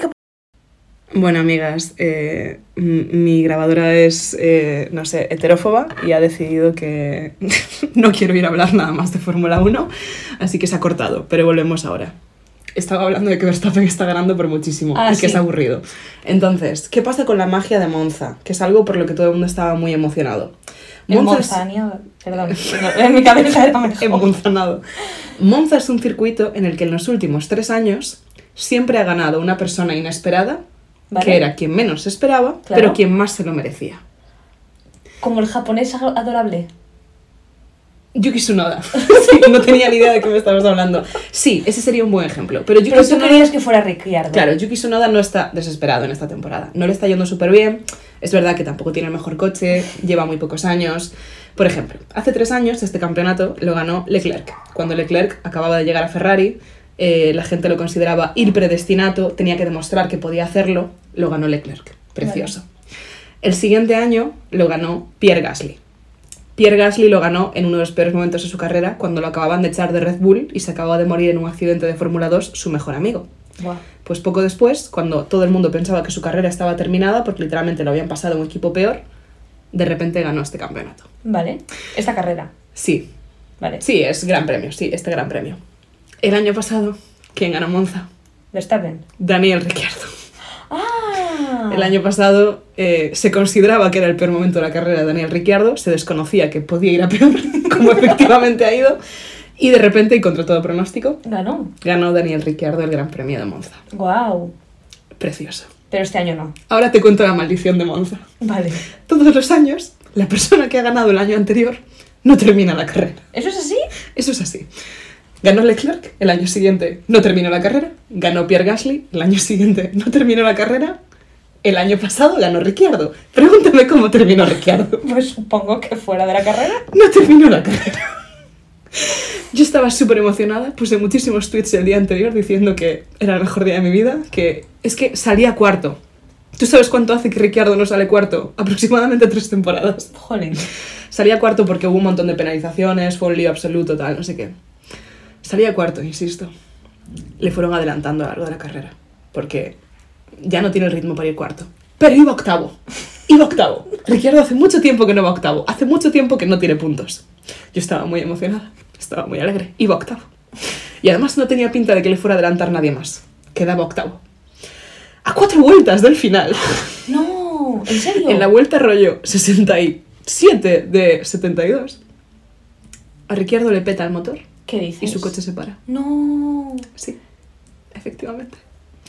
Y además fue una mierda absoluta, porque como su coche se paró en mitad de la carretera, tuvieron que meter un safety car, no fueron capaces de organizar las cosas mejor, tomaron decisiones controvertidas, extremadamente polémicas, y la carrera acabó con safety car. Que es lo peor que le puede pasar jamás una carrera, porque es estar toda la carrera con una tensión que flipas para que la carrera acabe con coches corriendo a 60 por hora y sin poder adelantarse. y fue horrible. Esto es lo principal que tengo que decir de este gran premio. Otra cosa que tengo que decir muy muy corta. Carlos Sainz es tan guapo. Esa es, esa es la segunda conclusión. Esa es mi segunda conclusión. Le cambiaron el traje a los de Ferrari, creo que te lo enseñé. Tenía un Sí. traje amarillo feísimo, parecían minions, pero a cambio, eh, Dios aprieta pero no ahoga. Tenía un traje exterior feísimo, pero la camiseta interior se la pusieron negra. Tú sabes que la gente bisexual nos pasa mucho una cosa, que es que a menudo dudamos si somos realmente bisexuales porque el mundo hace que cuestionemos constantemente si somos bisexuales. Y a mí en concreto me pasa que a menudo cuestiono si no seré lesbiana, porque el mundo me hace pensar, no puedes ser bisexual, tienes que escoger. La próxima vez que dudes si soy lesbiana, sé exactamente qué foto de Carlos Sainz tengo que ver para que me quede claro que efectivamente me gustan mucho los hombres. En concreto, Carlos Sainz. En concreto, Carlos Sainz. eh, mm, hay una canción que es Mi condición, me enamoré de una chica que hoy extraño. Sí, de Sebastián Yo Yatra. pensaba que decía mi condición, me enamoré de una chica cayetana. Wow. Convencidísima, Y tú te además. enamoraste de un chico Y yo me cayetano. enamoré de un chico cayetano que es Carlos Sainz. Carlos Sainz. Que si nos escuchas, nos encantaría Si nos escuchas, que fueras Carlos, a pajas entre amigos. Eh, siento un montón que vayan a cerrar un centro comercial el que tenían tus kartings. Me, me consta que hay otro al que iremos. Ah, sí. Y estás teniendo súper mala suerte en las carreras, pero es muy buen piloto. O sea, genuinamente impresionada. No solamente nos gusta tu físico, Tía, Carlos. En esta carrera que te estoy diciendo de Monza, salió 18 y acabó cuarto. ¿En serio? Sí. En plan, fue muy harto. Fue un carrerón, lo hizo súper bien. ¿Qué tal, Alonso? Hostia, pues no terminó tampoco. ¿En serio? Además fue muy gracioso, le petó, o sea, no fue gracioso. Fue gracioso porque él, aunque me caiga no muy bien, como tú bien sabes, a veces es muy gracioso. Y entra aquí un defensor de Alonso. Hola. Hola, amor. Perdón. Estamos, estamos ya con la sección de Fórmula 1. Sí, pero acabamos pronto. No pasa nada, no pasa nada. Quedan 10 minutos. Vale, pues lo que le pasó a tu querido Magic Alonso es que eh, él iba relativamente bien, estaba dentro de los puntos, en plan rollo, dentro de los puntos es que estás de 10 para arriba. Sí. Y de repente preguntó al equipo, oye, ¿el coche está bien? que es una pregunta que siempre genera un ligero... Si ya lo preguntas- Claro. Él después dijo que había preguntado eso y no lo que quería preguntar porque no quería que el resto de equipos se enteraran. Pero él ya sabía lo que pasaba. Pero que lo preguntó así en plan de, oye, ¿todo bien? Y el equipo le contestó... El equipo que, recordemos, le odia. Es que es- porque Alonso los ha dejado tirados. Un poco muz de... ¿Quieres contarme algo? Sí, sí, tal cual, fue tal cual. O sea, entre Alonso y el equipo hay una pasivo-agresividad pasivo-agresividad tremenda en este momento porque Alonso se pira. Y el equipo está muy picado. Sí. Total, que pregunta eso, en plan de, oye, ¿todo bien? Y el equipo le dice, sí, según los datos que tenemos aquí está todo bien. Y Alonso dice, wow, Querían que se estrellara, ¿eh? efectivamente no iba bien y como un par de vueltas después se le jodió el motor. Y no terminó la carrera. Bueno, pues nada, mucho ánimo. Mucho eh, ánimo, Fernando. Fernando. sabemos que es una etapa dura. A Con tu ver, siguiente carrera. Podría ser, pero podría ser Ricciardo. Así Es que. verdad que siempre podría ser Ricardo. Tú tienes asiento el año que viene, Ricardo, ¿no? Y esto me lleva a la tercera trama de Fórmula 1, que es muy rápida de contar, que Vale. es que, como bien sabes, Latifi Ah, es el uf, peor piloto que hay en este momento en la Fórmula 1. Pero le amo, ¿eh? Yo le tengo ¿Ese muchísimo es el cariño. culo? ¿Qué culo? ¿Un culo en un río? No, ese es Valtteri Bottas. Ese es el que era el número 2 de Hamilton. Ah, que sé que eres cumpleaños. Sí, no acabó la carrera. No, ese es al que amo, no a Sí, Latifi. yo quiero mucho a los dos. Vale, Latifi es el que hay la coña de que es súper mal piloto y que está ahí porque tiene muchísima pasta y porque su Ah, familia pone pasta y mucha gente le odia por eso, porque sí que es verdad que es injusto, que hay pilotos mucho mejores que no están ahí y Latifi sí que está ahí. Van a echar a Ricciardo y Latifi va a seguir ahí. Es cierto, es literalmente verdad. Y la movida con Latifi es que hay como un meme interno en la Fórmula 1 que creo que ya te he contado, que es que todo el mundo habla de él como el mejor piloto de todos los tiempos sarcásticamente. Sí, me lo has contado. Y la gente le llama Go Tiffy, en plan, greatest of all times, Latifi. Vale. Pues Latifi tiene un compañero que me cae súper bien, del que apenas te he hablado, porque es bastante- o sea, pasa muy desapercibido, pero yo le tengo mucho cariño, que se llama Alex Albon, No me suena. que es un piloto que es mitad británico, mitad tailan- tailandés. Vale, pues son compañeros en el equipo, que es Williams. ¿Qué pasa? Que Alex Albon, eh, el día de la carrera, prácticamente de madrugada, Vale. eh, de repente mm, le dio una pájara, se puso chunguísimo y lo tuvieron que llevar al hospital a operarlo de urgencia de apendicitis. Ay, pobre. Sí. ¿Sabes que es un miedo con el que vivo? Yo nunca me acuerdo de qué lado es. Eso No lo tengo claro, pero es una cosa que te da de repente. Yo O sea, una vez fui a las puedo siete y media de la mañana a urgencias al hospital un fin de semana. Llegué al hospital, vi que estaba cerrado, porque no me acuerdo nunca de que ese hospital de Getafe cierra los fines de semana. Eh, pensé que me iba a morir eh, y me di cuenta en breves, de una forma que te puedes hacer la idea, de que eran gases. Eh, o sea, Y me volví a mi casa. Me pasó una vez. Estuve hasta las 5. Yo juraba, estaba por Yo Skype juraba con, con que mi exnovio diciendo: Es que esa apendicitis, es que nunca me ha dolido nada así. Es que es un dolor que no puedo. Y eran gases. Son gases. ¿Qué Más duros de lo que pensamos siempre.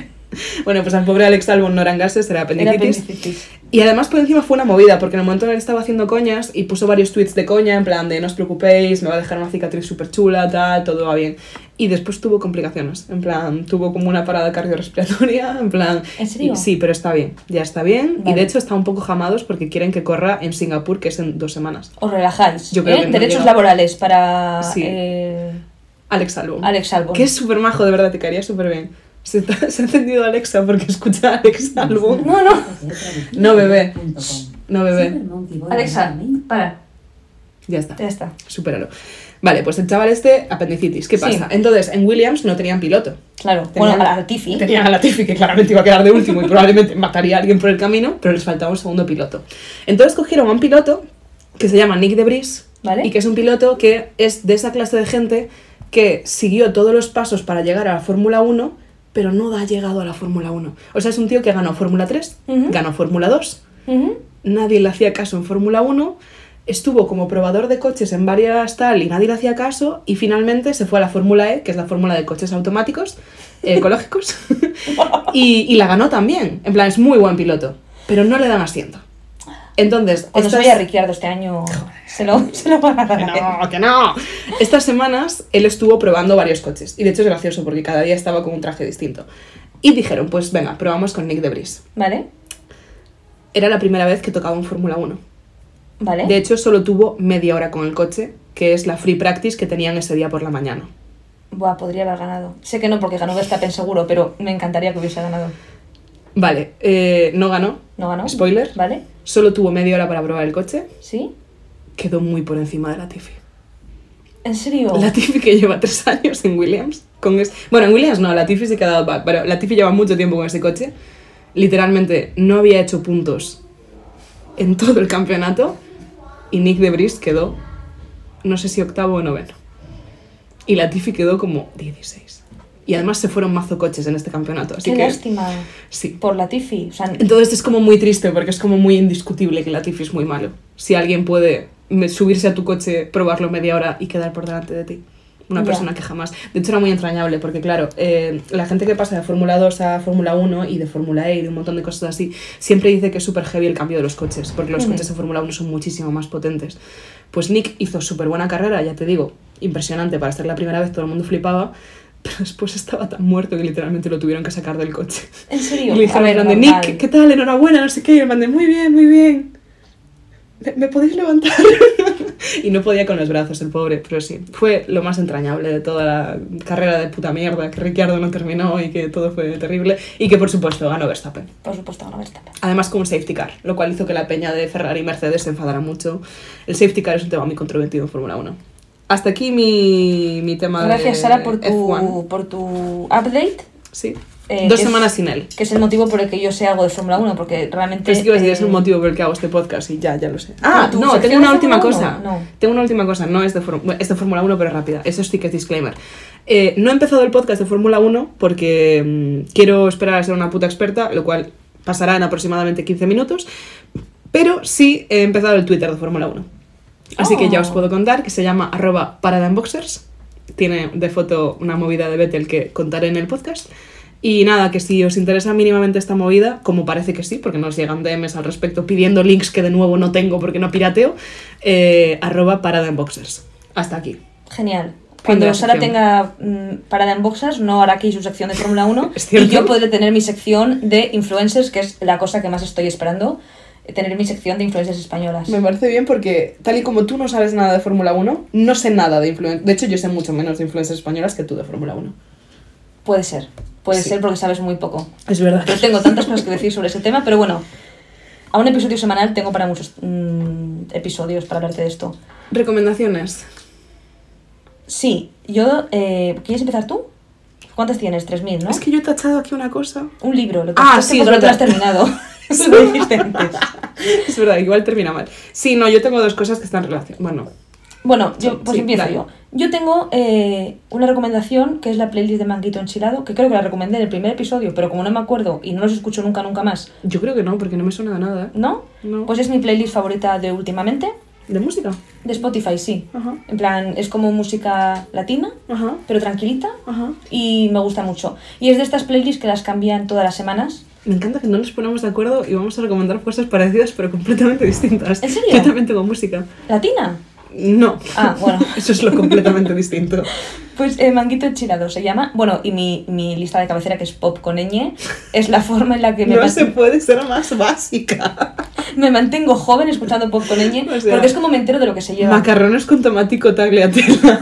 Pero es como me Con la entero. squeak, pop con ñ. Es verdad, en plan, las últimas canciones de Omar Montes de Beret, yo me las sé porque escucho en el coche pop con ñ. Es verdad que cuando fuimos a la orquesta esa, yo no me sabía ninguna y tú te las sabías Bueno, todas. teníais que flipar, en las fiestas de Getafe me las sabía todas. Sí, tío. Y to- os juro, el 90% eran de pop con ñ. De hecho, era la playlist de pop con De hecho, es que me sabía hasta las que no me gustan. Las que no me gustan me las sabía. Entonces, si queréis estar a la moda, pop con ñ. Y si queréis ser pues gente que sabe escuchar otras cosas, manguito enchilado. Y, y también quería impri- eh, imprimir, no, quería recomendar imprimir fotos porque imprimí una foto esta semana. Hacía que no imprimía una foto como, no sé, cuatro años. La puse en un marco. Está ahí. Ujú, Es foto bonita. Una foto bonita. Y me sentí eh, muy bien imprimiendo una foto. Es verdad que a mí me gustaría hacerlo porque... Me sentí mm, muy contenta, la puse en un marco y dije, mira, está ahí la foto. Es una casa esto. Es que en mi casa de verdad hay muchas fotos con Marcos, porque además a mi padre le gustaba mucho sacar fotos. Yo creo gustando. que en las casas de nuestros padres hay muchas más fotos, también porque eran físicas las Pero fotos. aún así en tu casa, joder, es que ojalá lo pudierais ver, pero tienes la zona de los graduados, en plan... Tenemos una zona de orlas, Sí. porque es que no es en plan por nada, simplemente todos nuestros amigos fuimos a la misma universidad sí. y tenemos zona de orlas. Tampoco tengo tantas, tengo ahí una foto con Sebas. Sí, pero tienes marcos en las paredes, o sea, yo son cosas que me gustaría tener. Es que llevo aquí muchos años, tía. Mm, Yo llevo parecido, en mi casa sigue siendo un chitril. Pero sí, es bonito, bonito. Y, y ya está, eso es lo que quería recomendar. Imprimir fotos y pop con ñ. Muy bien. Pues yo, mis dos recomendaciones son musicales, una es más genérica y otra es más específica. Eh, como todas sabéis, porque estáis al tanto de mi vida más que mm, yo misma, eh, esta semana me fui a Galicia. ¿Es me fui a verdad? pasar unos días a Galicia y me fui a un festival al que no he ido nunca, que se llama Revenidas. ¿Cómo? Revenidas. ¿Revenidas? Sí. Como las galletas cuando se... Es que eso es lo que me sorprende, que la palabra revenida no existe en gallego. En gallego se dice... ¿Cómo se ¡Ay! Receso. ¿Cómo? Perdón. es que esto es algo que me lleva perturbando desde que fui al festival. En gallego no se dice que las cosas están revenidas. Yo nunca había escuchado esa palabra hasta que llegué a Madrid. ¿Pero eso es castellano? Sí, Vale. en gallego se dice que algo está reseso. Reseso. El pan está reseso, las galletas están resesas. Suena como a reseco, en realidad, que es lo contrario a revenido. Revenido es como que ha cogido humedad. Yo no lo sé. Bueno. So- solo sé que no entiendo por qué el festival se llama así cuando es una palabra castellana que no existe en gallego. Vale. Me lo pasé muy bien. Y solo fui un día. Fui el primer día de todos. Quienes hayáis ido al Revenidas ya sabéis de lo que hablo. Y fui porque había sobre todo un grupo que me flipa, que es Boyanka Kostova. ¿Qué es tu recomendación? Sí, Boyanka Kostova. sí. Boyanka Kostova es un grupo gallego que son dos jambos que yo creo que tienen mi edad o tienen la tuya, pero rollo, tienen menos de 30 de, de- de lejos. Que se llaman eh, Chicho y Cibran. Ortiga es uno de ellos, que Ortiga es bastante conocido fuera del grupo. Y es un grupo que me hace mucha gracia porque esta es una historia que me encanta. ¿Sabes a qué se debe su nombre? No porque no sé qué significa. Es que no significa nada. Ah. Estaban un día. eh, es, es un grupo que habla mucho del concepto eh, consumo droga-porro. Vale. Es un tema que pilotan bastante. Y estaban un día en pleno proceso de consumo droga-porro y se pusieron a hacer zapping en la televisión y ¿Mm? pusieron teledeporte. Y estaba una atleta búlgara llamada Boyanka Kostova y dijeron, hostia, qué buen nombre para un grupo. Literal, cuando lo dijiste, pen- pensé, digo, será gallego, pero suena como a serbio Sí, pues o es algo búlgaro. así. Búlgaro. Pues sí, y dijeron, qué buen nombre para un grupo. Tal y como tú y yo, nos dijo ese señor la broma de coquetas y bravas y dijimos, esto Qué es un buen podcast. nombre para un podcast. Pues de ahí salió Boyanka Kostova. Y es un grupo gallego, tío, que lo que me jode es que siento que nunca le gustaría tanto a alguien que no es gallego. Porque es un grupo muy gallego. En plan, todos sus temas son referencias hiperlocales. En plan, de Santiago, de Compostela, de movidas así. Pero es un grupo muy guay. Es trap muy mamarracho. En plan, es súper, súper guay. Y además estuvo muy guay porque el concierto se llamaba Boyanka Kostova y Amigos. Y trajeron efectivamente ¿A amigos del amigos? grupo. Sí. Entre ellos, eh, Grande Amore. Que Grande Amore es otro artista gallego que se llama Nuno que es muy guay y tiene canciones súper guays. Y que tiene un grupo que se llama O Ayatollah. Todo esto son muchas referencias, ya lo sé, no pasa nada. Me lo preguntáis por DM, tal y como me pedís constantemente el Extra Fórmula 1. Y en ese grupo O Ayatollah tiene una canción que me encanta, que es Todos juntos, unidos siempre. Que es una canción de que llega el apocalipsis y estás con tus amigos y dices, bueno, nos lo hemos pasado bien. Eso es medio cookie. Es muy cookie. ¿Cuál es la recomendación exactamente? Boyanka Kostova. Eh, ¿Y el o el festival? el festival me lo pasé muy bien. Vale. Boyanka Kostova, Revenidas, Grande Amore. Y por último, ya que he salido del armario como persona de mi pueblo, que es Negreira, Negreira. voy a hacerle un shout out a la banda de trap local que es For Records. Eh, For Records es un grupo de trap gallego también que a mí me hace mucha gracia. Le tengo mucho cariño a alguna gente del grupo. Y tienen canciones muy icónicas como Por Rayada, Esa ahí me la puso Sara. que como puedes imaginar también va sobre el concepto consumo droga porro. Es que sois un estereotipo con faltas, ¿eh? En plan, o sea, yo no quiero, pero... Sois gallegos y solo habláis de droga. Ya lo sé. Pero eso, nada, eh, un saludo a toda esta peña que me consta que nos escuchan también constantemente y me ha gustado mucho. Y mi siguiente recomendación ya, para terminar, también es musical y Vale. también es una playlist, que es que he descubierto que hay un tipo de música que yo no sabía que tenía un nombre, no sabía que era un género, ¿Vale? que yo le llamaba tecnotraya. Para la gente que se haya metido. ¿Ese en-? Sí, pero muy acelerado y con bases muy largas y con como bases muy largas, no, bases muy altas y la le- si hay canción, en plan, ¿Sí? si hay alguien cantando, suele estar rollo pitufo. no sé explicarlo. Suena terrible, en plan, jamás escucharía eso. Te pongo ahora una, ¿vale? Em, Pero no se llama Tecnotraya. no se llama Tecnotraya. O sea, yo le llamaba Tecnotraya o bien míticas canciones que pone la gente de Edit en edits épicos de Fórmula 1. Que Claro, coche es que- adelantando a otro. Bueno, pues eh, resulta que no se llama Tecnotraya ni Vale. canciones épicas, se llama Funk. P-H-O-N-K. Funk. Sí, Vale. y es un grupo ligado al hip hop que nació en los 90 en Estados Unidos. ¿Es un Esto- grupo? esto- no, es un grupo, no, es un género. perdón. Ah, vale, pensé que... Y esto lo dijo Wikipedia. Y, ¿Y qué pasa con este tipo de música? Que me acaricia el cerebro. O sea, Como los cuencos tibetanos. como los cuencos tibetanos, pero a mí los cuencos tibetanos no me acarician el cerebro, yo necesito constantemente estímulos de una forma muy específica.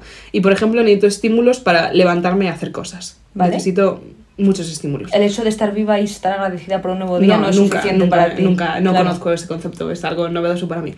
Eh, entonces, a menudo necesito eh, algo... Tecnotraya. Tecnotraya. Sí, he descubierto que la tecnotraya consigue que entre en un punto de hiperfocus ¿Vale? en el que puedo hacer lo que quiero durante media hora, que es algo que nunca soy capaz de hacer. De nuevo, esto lo explicaré al jurado hablando del TDAH. Y, y si os cuesta concentraros o os cuesta estar tiempo haciendo lo mismo, esta música es de verdad, es perfecta para que vuestro cerebro diga... "Ah". Os recomiendo en concreto dos canciones que se llaman Rabe y Sahara. ¿Vale? Y ya está, que escuchéis Tecnotraya, que vayáis a la playlist de funk, que Boyanka Kostova un beso enorme Un beso. y, y ya hasta aquí. No sé cuánto llevamos, porque además como tenemos dos grabaciones, llevaremos una hora y cuarto. una hora y diez. Y aún no ha llegado Nuria. Y aún no ha llegado Bueno, tiene Nuria. que estar al caer. Eh, pues perfecto, pues ya está. Que sentimos subir episodios tarde, pero este es nuestro podcast y subimos episodios. Que no sé cómo se queremos. escuchará esto. Ah, es que estamos grabando con mi iPhone. Como se claro, acabó porque lo otro, mi es tarjeta que- se fue a la mierda. Pero bueno, ¿qué más da? ¿Qué más da? ¿No? Sí, ya está. ¿Cómo está? Ya está. Que nos vemos la semana que viene. Un saludo a todo el mundo. Que si vais a la movida de... Bueno, creo que todavía os veo. Nada, igual, iba a decir que si vais a la movida de, de mi red que saludéis. Pero Ah, creo claro. Que, creo que todavía falta otro podcast. Saludadla, yo como no voy a poder ir, pues a mí no me va a saludar nadie. Pero es bonito que no haya entradas, te lo mereces, Sara. Pero sí, y nada. Y nada, Que os vaya todo muy bien y que nos mandéis intros y que os lo paséis bien y que nos habléis por DM y que buena semana. adiós amigas. Chao, chao.